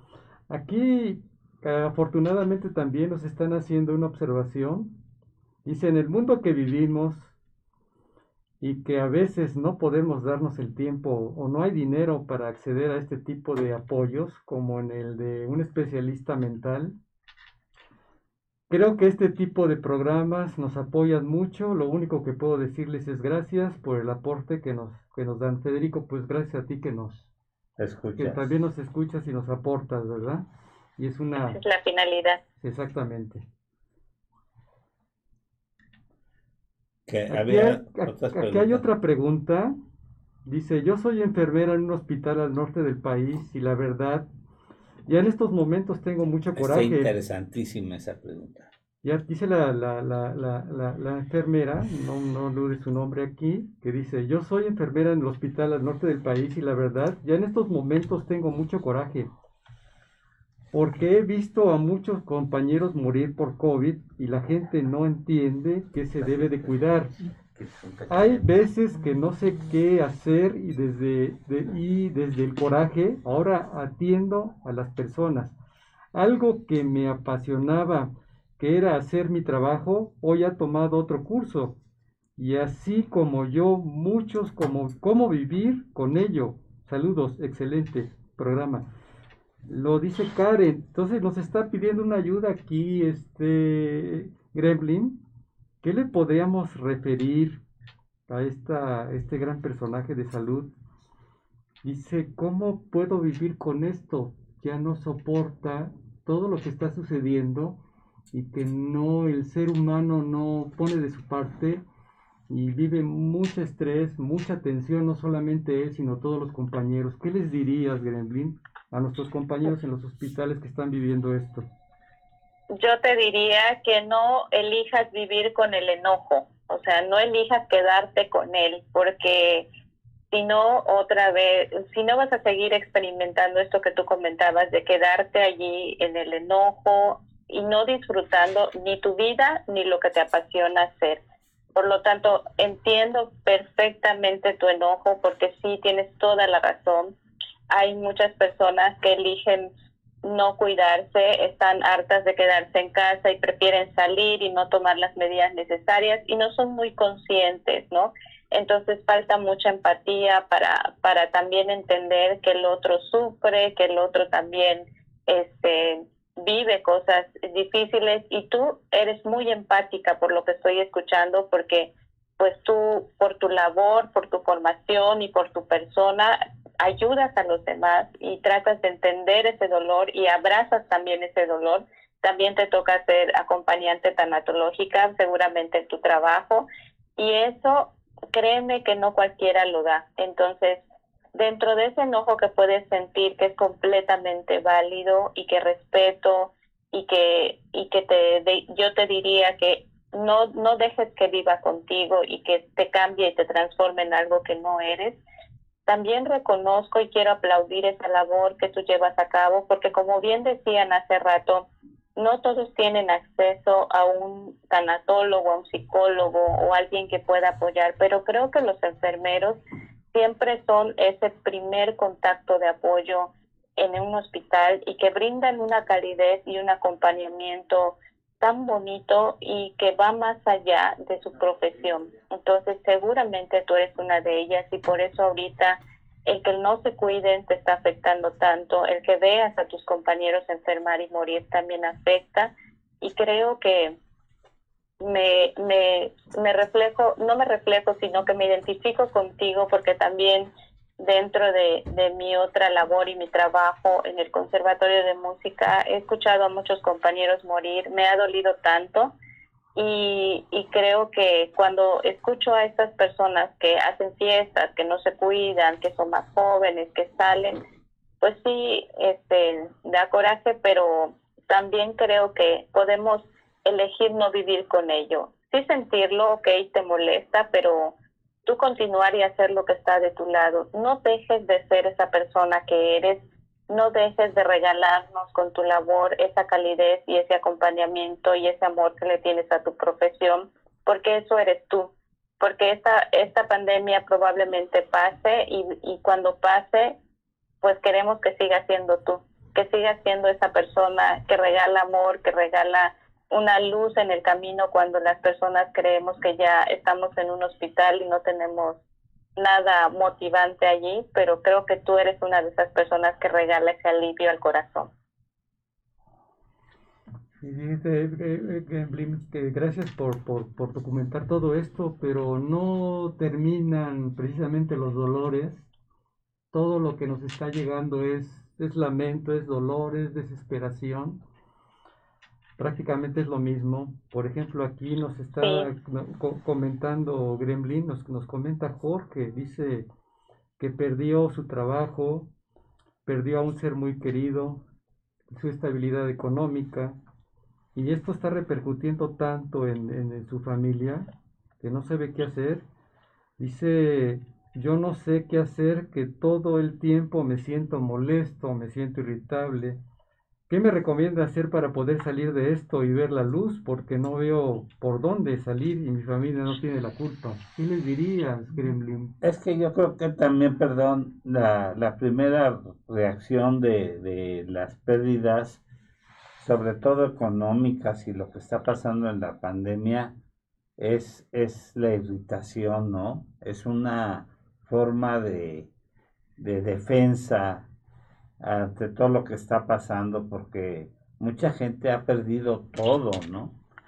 lo corren del trabajo, lo estamos viendo con el grupo Alsea, un grupo tan fuerte que manejaba toda una cadena de restaurantes de muchas, de muchas, de varios restaurantes, de varias cadenas, están despidiendo a sus trabajadores con unas eh, liquidaciones ridículas, ¿no? Entonces, ¿qué hace esa gente que trabajó 30 años, que trabajó 20 años y les están dando unas cantidades, eh, o sea, inequivalentes a su trabajo de muchos años? O a la gente que se está yendo hasta sin dinero, porque se están declarando en quiebra, o que están cerrando, lo que está pasando en el norte del país, que, que están cerrando las, las actividades comerciales a las 7 de la noche, de 7 de la noche a 7, a, 7 de la mañana, el cierre de todos los centros comerciales, que nada más por, porque la pandemia va a la alza, y lo que está pasando en Europa, que han tenido los repuntes más tremendos de, de cuando empezó la pandemia, que la gente se siente irritada, se siente molesta, se siente agredida y que económicamente están en situaciones verdaderamente apremiantes.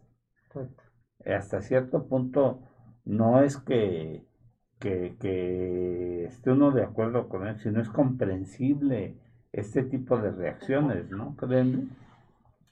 Sí, es tan doloroso, tan difícil, tan triste el panorama. Este, yo diría, decía el doctor Fernando que de repente se, se ha vuelto como que mucha tragedia, mucha pérdida, mucho dolor. Y pues qué bueno que, que el programa permite que, que todo eso se desahogue, ¿no? Justamente esa es la, la intención del programa y que yo esté en esta intervención junto con ustedes para que como bien decían hace rato podamos aportar un granito de arena para todas aquellas personas que nos están escuchando. Entonces, tal vez por eso la percepción es de que todas las personas buscaron ese lugar en donde sienten que pueden ser escuchados y apoyados y donde quieren buscar una respuesta a lo que les está pasando. Entonces, felicidades doctores porque su programa está funcionando y agradecerle a las personas que nos están permitiendo compartir sus experiencias, su dolor y que nos están permitiendo también tocarlo y acompañarlo. Yo diría que es, sí, como bien decían, una situación muy compleja para la que nadie estaba preparado, en la que no sabemos cómo actuar y que obviamente, como dijimos al inicio, es una pérdida y la pérdida, recuerden, incluye todos estos síntomas, todas estas fases, el enojo, el miedo, todo, todo, todo eso. Entonces, como pérdida la estás viviendo. Y decirte ahora, este, tranquilo, todo va a pasar. Yo sé que no ayuda, yo sé que lo que quieren son respuestas, yo sé que quisieran que todo pasara ya y que tuvieran la vida normal que llevábamos antes, pero justamente pareciera que es difícil volver a sonreír, pareciera que no lo vamos a lograr, pareciera que no vamos a encontrar una solución más, pareciera que todo va a ser tragedia. Entonces, por este momento, no te desesperes. Tal vez ahorita lo que estás viviendo sea esta, este cambio en tu vida, sin embargo, eso no quiere decir que así vaya a ser toda tu vida o que tú no tengas la capacidad de encontrar algo más más adelante. Ahorita tal vez no lo tienes claro y por eso lo estás sintiendo de esa manera porque pues sí, te entiendo, es desesperante el saber que tienes tal vez que, que, llevar el sustento a casa, que tienes que pagar tus pendientes económicos o no sé, todo eso que incluye el, el perder un trabajo. Eso es lo que está pasando. Perdiste tu trabajo, perdiste tu libertad, perdiste tu vida que llevabas antes y por lo tanto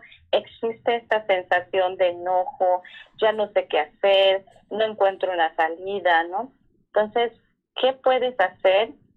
Bueno, no enojarte con todo mundo, porque eso sí no sería este, emocionalmente sano. Lo emocionalmente sano es lo que justo estás haciendo ahorita, reconocer ese enojo y lo que te tiene enojado.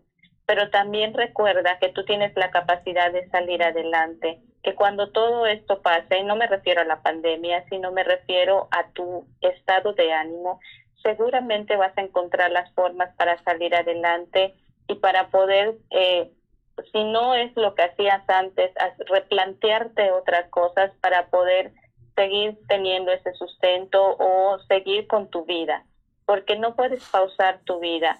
Muchas veces nos cansamos de sufrir. Sufrir provoca un agotamiento y estamos cansados la mayor parte del tiempo. Entonces, esta incapacidad disminuye, esta incapacidad no nos permite ver más allá, no nos permite proponernos nuevas cosas, no nos permite darnos cuenta que esto va a pasar. Entonces, probablemente estás cansado, estás harto y en este momento no reprimas eso que estás viviendo. Simplemente este vívelo, pero tampoco te refugies en alguna adicción, tampoco te hagas daño ni hagas daño a la gente que está cercana a ti. Este, qué bueno que lo hablaste, qué bueno que nos lo compartiste y eso ayuda mucho, hablarlo, decirlo, pero decirlo de una manera sana, sin explotar, sin esperar a que todo se acumule y en ese momento gritar o lastimar a alguien. Eso no. Ponte un alto y no permitas que esto vaya más allá, sino que simplemente reconócelo, date cuenta de lo que te tiene enojado y también ve tus alternativas para salir de ello. No te quedes con ello. Contribuyes a tu salud cuando hablas y cuando abres tus emociones. Eso es necesario. Y también este, volver a sonreír desde lo más profundo de ti para que tú puedas seguir viviendo. Eso parece imposible ahorita. Yo sé que ahorita no es opción, pero seguramente si tú lo consideras como una opción más adelante te va a ayudar mucho.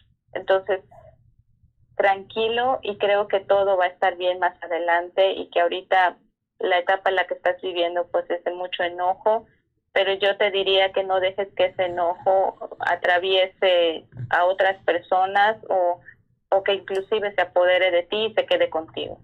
Sí, obviamente si este, no se trata de decir o de, de nosotros eh, llevar a esta persona a decirle, mira, eh, estás enojada, eh, la solución es no te enojes. Obviamente no. O sea, nosotros no podemos, ni vamos, ni esa es la solución prácticamente, ni, se va, ni se le va a solucionar. Pero sí que entiende esta persona que el, enojo es una reacción normal del organismo, es, es una, eh, estamos, es una reacción de defensa del organismo. Obviamente, eh, ¿por qué? Porque está vivo la persona, porque eh, tiene que, que, reaccionar a, o sea, es una reacción a una acción. Normal. Y es totalmente normal. Si, si, si esa acción es una acción eh, pues llamémosle que lo despidieron del trabajo, que le está yendo mal, pues obviamente se tiene que defender. Lo, que, lo que acabas de decir es algo muy importante.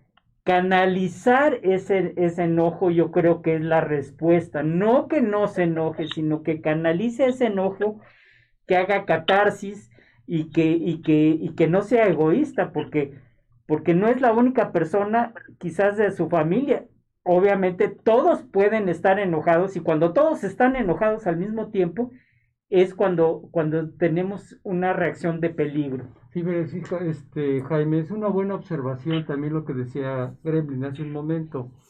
Generalmente, ¿de qué se va a tratar esto? Volvemos al mismo concepto que se comentaba hace un momento. No se trata de resistirse a un duelo. Se trata más que nada de expresar de sentir, de vivir, de expresarse, de comunicarse con sus seres queridos o con la persona más cercana a ella. Si quiere llorar, debe de llorar. En nuestra sociedad, desafortunadamente, como varones que somos, no se nos permite expresarnos emocionalmente por el tipo de cultura que llevamos. Y eso es grave.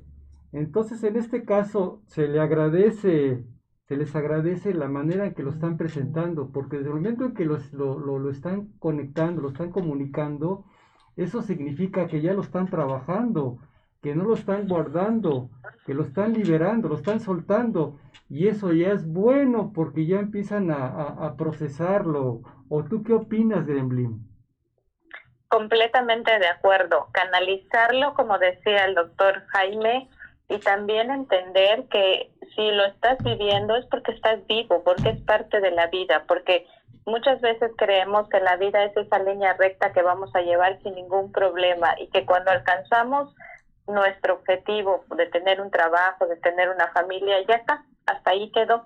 Pero este, la pandemia nos trajo o la enfermedad, sea esta o cualquier otra, siempre nos trae esa oportunidad de aprendizaje, de decir, bueno, esto cambió y ahora qué voy a hacer con ello. Ahora tengo la opción de elegir la actitud con la que voy a vivirlo. Si yo me quedo estancado y lo tomo como la tragedia o trato de vivirlo y decir, ok, no pasó como yo esperaba, no va a ser así, tengo que hacer algunas modificaciones y adaptarme. Eso también es una clave, ¿no? Adaptarse a las nuevas condiciones y no estar luchando con ellas a veces luchar contra los procesos naturales de la vida nos lleva a esas complicaciones. Tratamos siempre de que las cosas estén bien, que todo vaya bien. Inclusive cuando está una persona frente a nosotros viviendo, llorando, ¿qué le decimos? Está bien, está bien, vas a estar bien, tranquila, ya deja de llorar, no llores, ¿no? Entonces no le permitimos expresarse. Que se expresen ya es una ganancia. Y esa ganancia trae un aprendizaje ya lo solté, ahora qué sigue, ahora qué voy a hacer, ahora qué voy a hacer con mi vida, porque a lo mejor si ese trabajo no va a regresar, pero habrán otras opciones y el que yo esté bien me va a permitir ver, ver esas otras opciones. Yo siempre he dicho cuando me comparten estas situaciones que han cambiado con la pandemia, que la, que la pandemia no te quitó lo que tú eres, probablemente tuviste que cerrar un negocio, perdiste a gente muy querida, este, cambiaron muchas cosas en tu trabajo, pero no te quitó esa capacidad que tú tienes para salir adelante, para plantearte nuevas opciones, para hacer otras cosas. Esa capacidad que tú tuviste desde un inicio, a lo mejor para poner un negocio. Tu creatividad ahí está, tus ganas de salir adelante ahí están.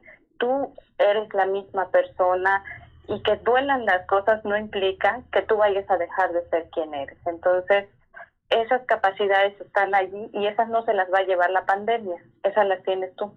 Así que eliges la actitud con la que ves esto que estás viviendo con tu vida. Si lo ves como algo de lo que no vas a salir adelante, o te das chance y dices, bueno, por este momento voy a, voy a sentir esto y después voy a continuar. Y te, y te propones nuevas cosas importante. Eh, eh, eh, Gremlin, gracias por todo el aporte que, nos estás dando, porque aquí siguen las, las mismas, pidiendo ayuda. Aquí hay algo, una, una, una pregunta, un cuestionamiento que me parece también no deja de ser importante, igual que los demás. Es una persona, una dama, dice, estoy viviendo, estoy viendo el programa por primera vez y por la calidad de sus comentarios y los y, de los ponentes, el invitado, en este caso Gremlin, que nos hace el honor, me atrevo a abrirme, gracias que se están abriendo. Miriam, se llama la persona, la dama.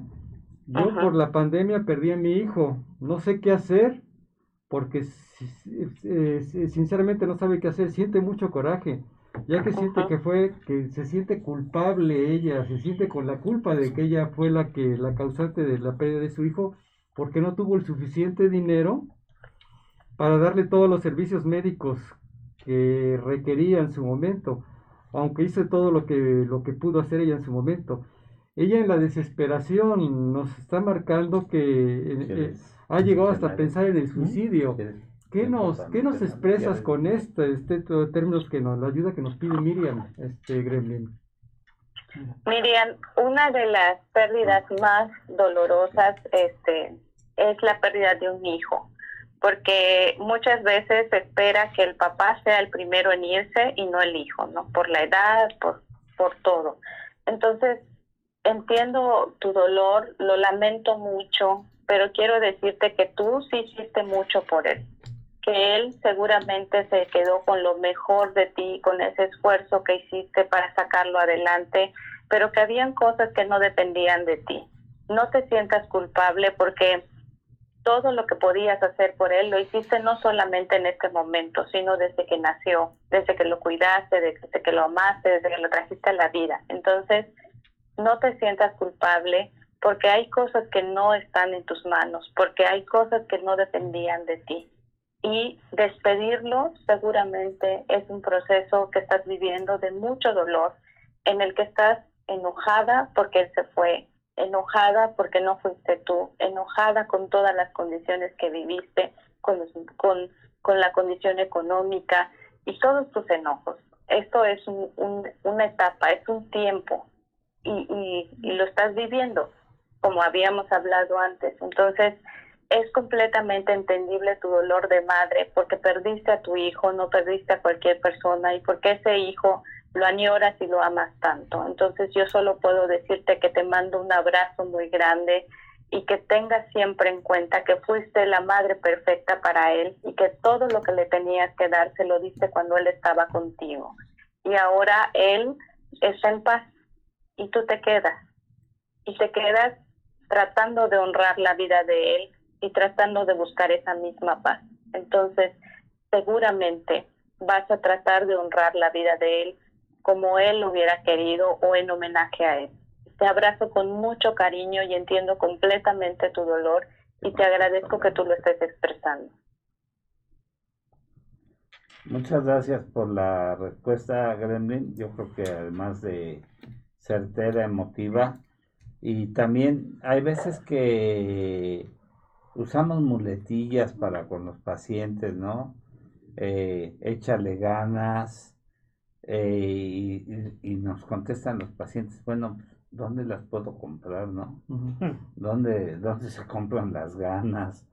O Exacto. cómo se siente, dice el paciente, quisiera que estuviera en mis zapatos un momentito para ver cómo me siento.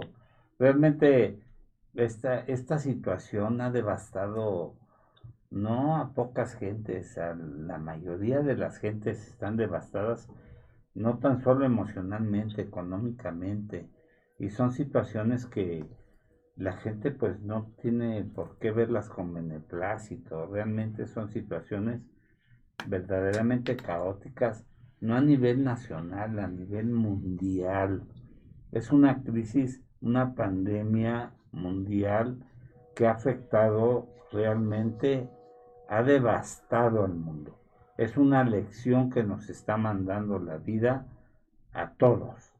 Y que si nosotros no tomamos eh, la lección como tal y aprendemos algo de esto, de nada nos va a servir toda esta enseñanza que nos está mandando la vida para ser unos mejores seres, unos seres diferentes y cuidamos también, si nosotros también cuidamos bueno, este mundo que estamos también, que hemos agredido tanto y nos aprendemos a ser mejores personas y aprendemos a ah, cuidar nuestro hábitat, no sé qué va a pasar.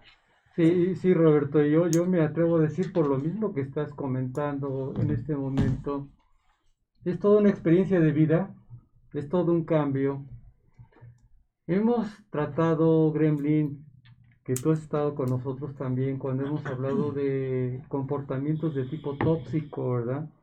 Que dice el gran porcentaje de nuestra población mundial vivimos una gran toxicidad en relaciones humanas, o sea, como seres humanos. Casi hablamos de un 97% o más menos.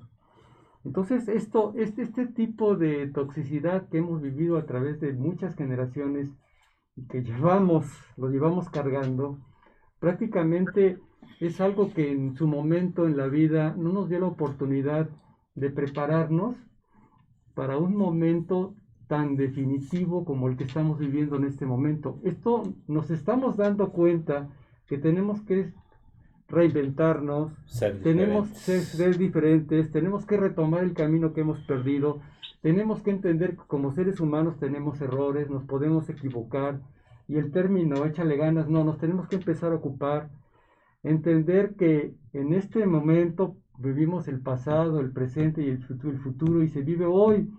No podemos estar viviendo pensando en el mañana cuando no estamos en el momento oportuno ocupándonos de lo que tenemos que hacer en este momento.